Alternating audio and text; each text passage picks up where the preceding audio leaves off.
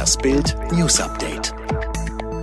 Corona-Testpanne in Bayern, 46 positiv Getestete immer noch nicht gefunden.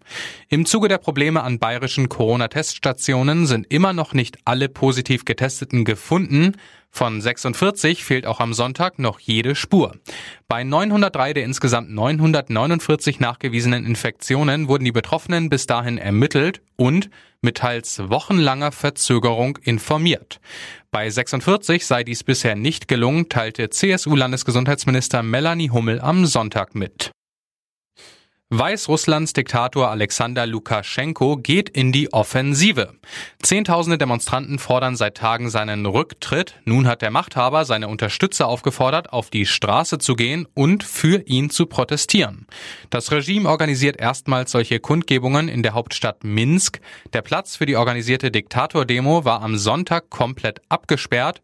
Laut Medienberichten und Videos im Netz wurden aus vielen Teilen des Landes Staatsbeamte und Arbeiter dazu gedrängt, an den Pro-Lukaschenko-Demos teilzunehmen. Fall Maddie, Christian B. missbrauchte Tochter seiner Ex-Freundin. Ob Christian B. tatsächlich für das Verschwinden der kleinen Madeleine McCann im Jahr 2017 verantwortlich ist, konnte bis jetzt nicht nachgewiesen werden. Dass es sich bei dem 43-jährigen Deutschen allerdings um einen Vergewaltiger und Kinderschänder handelt, ist sicher. Jetzt wurden neue abscheuliche Details aus seiner langen Vorstrafenliste bekannt. Wie die Mail on Sunday berichtet, soll Christian B. auch die fünfjährige Tochter seiner Ex-Freundin im Jahr 2013 sexuell missbraucht haben. Die Tat ereignete sich offenbar auf einem Spielplatz in Braunschweig, wo B zu dieser Zeit lebte. Erdogan-Regierung trickst bei Corona-Zahlen. Die Erdogan-Regierung kämpft offenbar mit schmutzigen Tricks, um einen Totaleinbruch beim Tourismus zu verhindern. In einem Bericht über die ersten fünf Monate der Coronavirus-Pandemie hat der türkische Ärzteverband TTB festgestellt, dass es im Land zehnmal mehr aktive Covid-19-Patienten gibt, als von den Behörden offiziell verbreitet.